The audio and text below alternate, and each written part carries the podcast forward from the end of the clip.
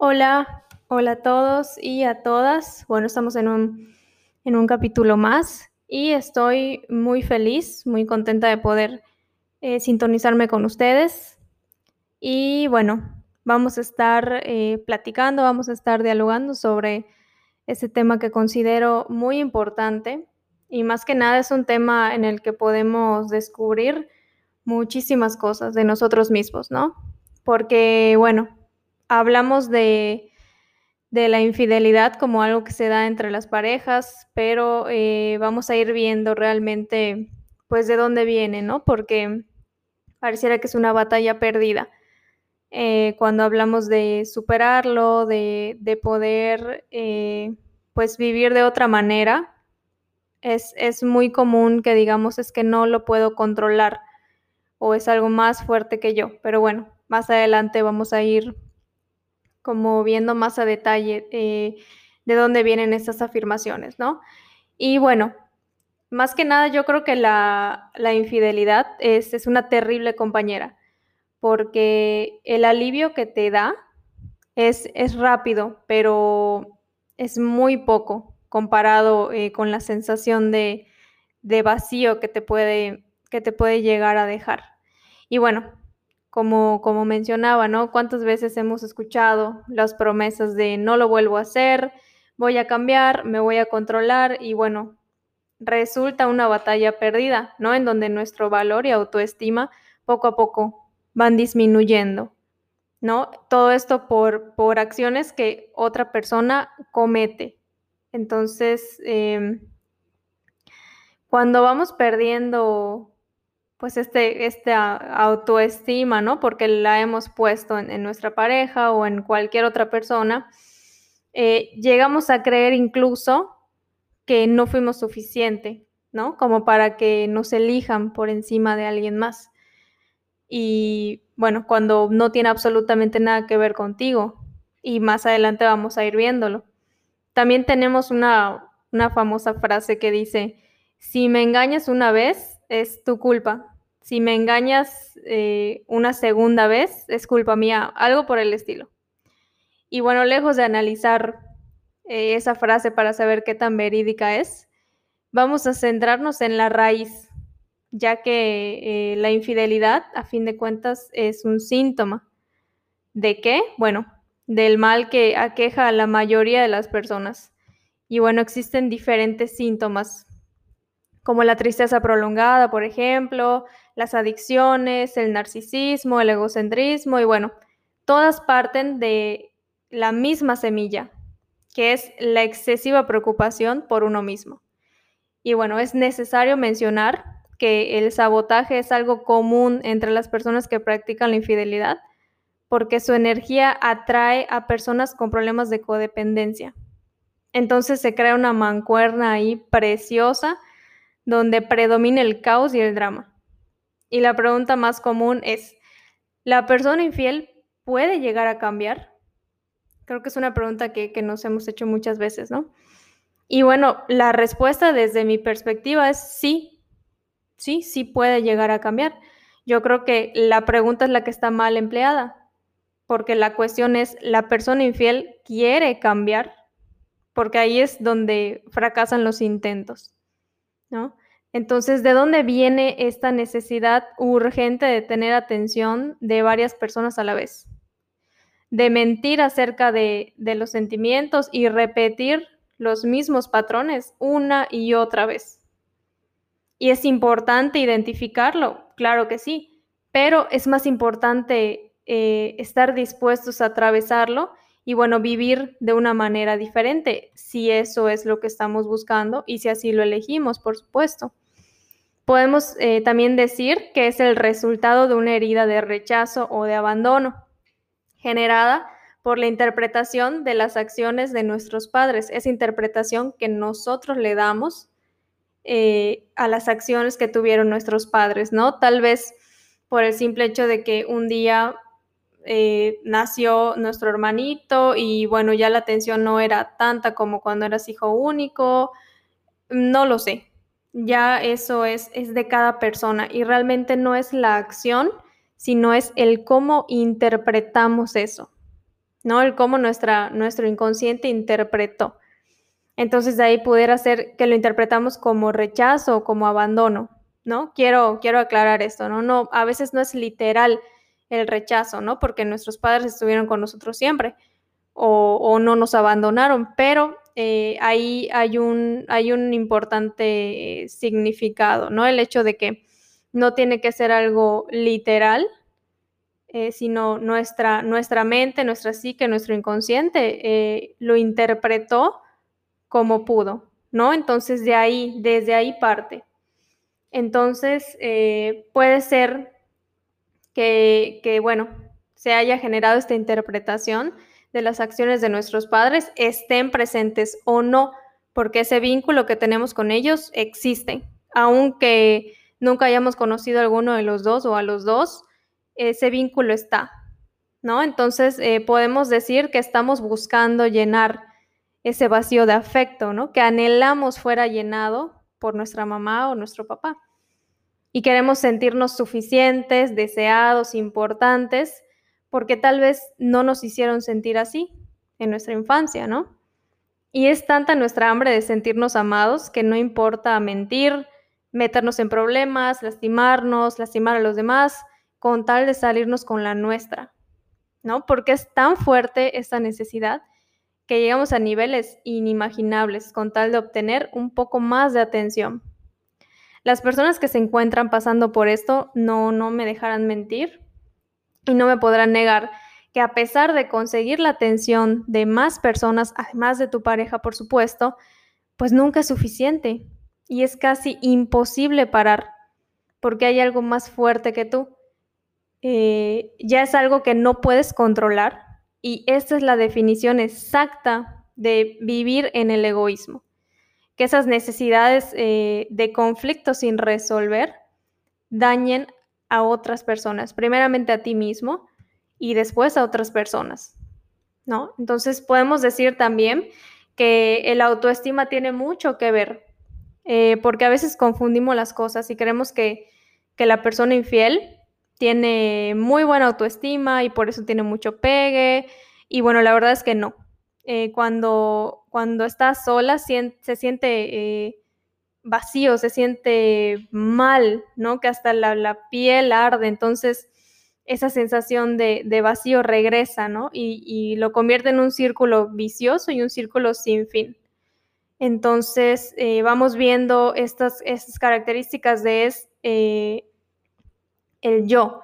Yo necesito, yo quiero, tú ya no me das, porque a veces se, justifica esto, ¿no? Se justifica el hecho de mentir con decir es que tú ya no me haces sentir lo mismo, que es válido, ojo, es válido, pero siempre y cuando sea algo honesto, ¿no? Ser honesto con la persona con la que estás, honesta con la persona eh, con la que estás y dejar claro el hecho de que ya no siento lo mismo y quiero terminar, ¿no? Que eso es completamente aceptable. ¿Cuál es el problema aquí? que es eh, que la, codependencia que también existe en las personas infieles no lo permite, porque necesito tener algo seguro, eh, algo a lo que yo pueda regresar después de que ya me haya saboteado allá afuera, ¿no? Después de que ya eh, yo haya saciado esas necesidades, entre comillas, que son más necesidades afectivas, porque yo no estoy de acuerdo con este diálogo de es que tú ya no satisfaces mis necesidades físicas, ¿no? Entonces lo tengo que buscar por fuera. Yo, desde mi, punto personal, eh, creo que no es válido. Realmente creo que no es válido, ¿no? Porque estamos afectando a una tercera persona.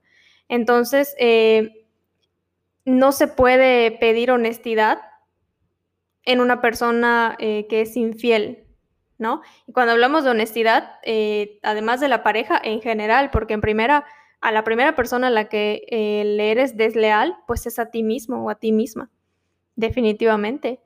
Y, llegamos a, caer muy bajo, llegamos a soportar cosas terribles con tal de, que ese egoísmo siga, siga sintiéndose bien, ¿no?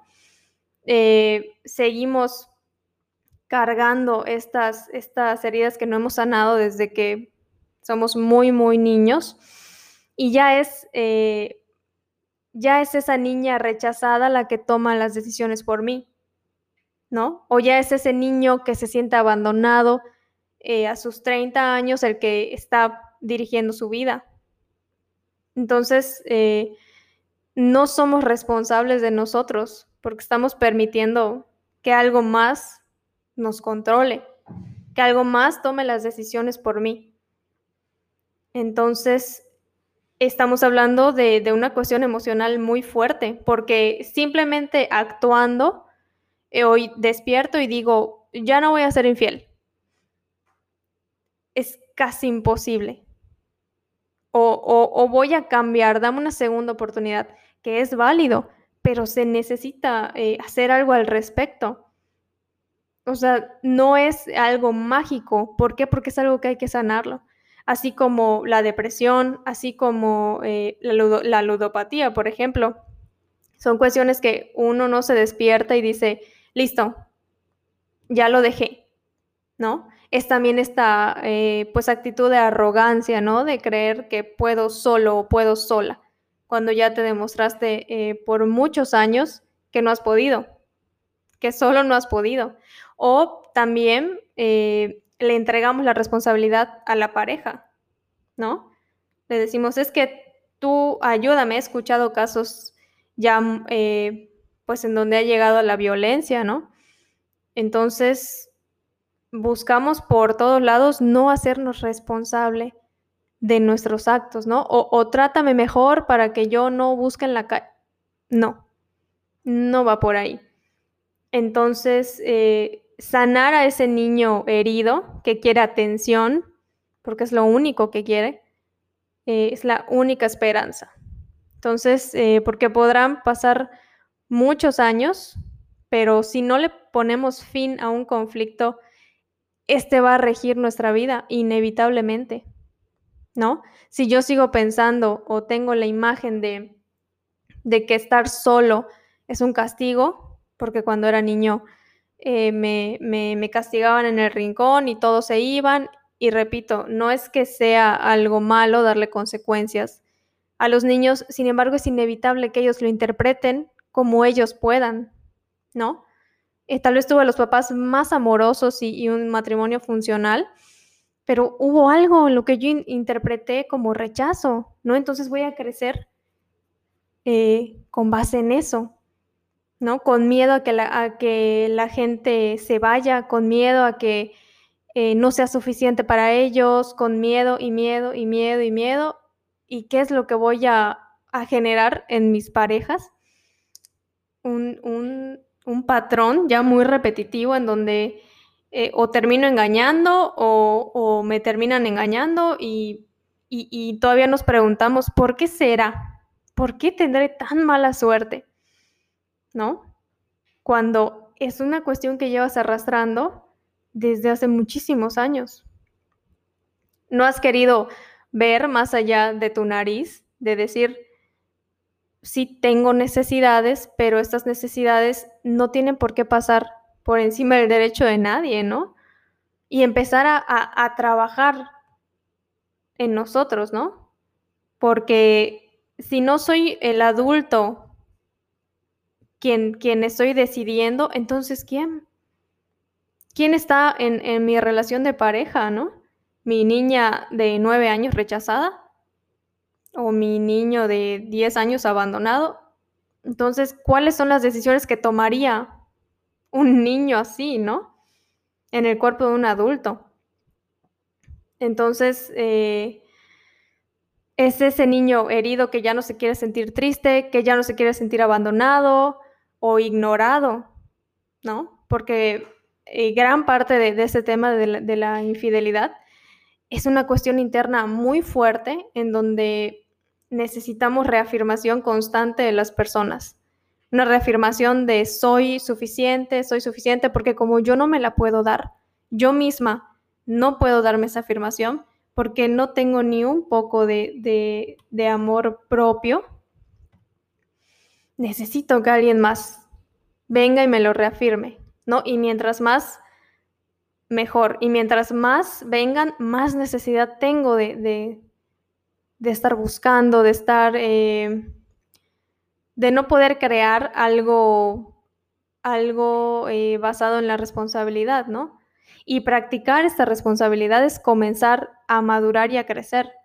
Darnos cuenta de que este sueño mágico de emociones intensas, ¿no? Porque a veces eso buscamos, eso, esa idea creemos de las relaciones amorosas que tiene que ser intenso y, desbordado y, la realidad es que no es más que eso.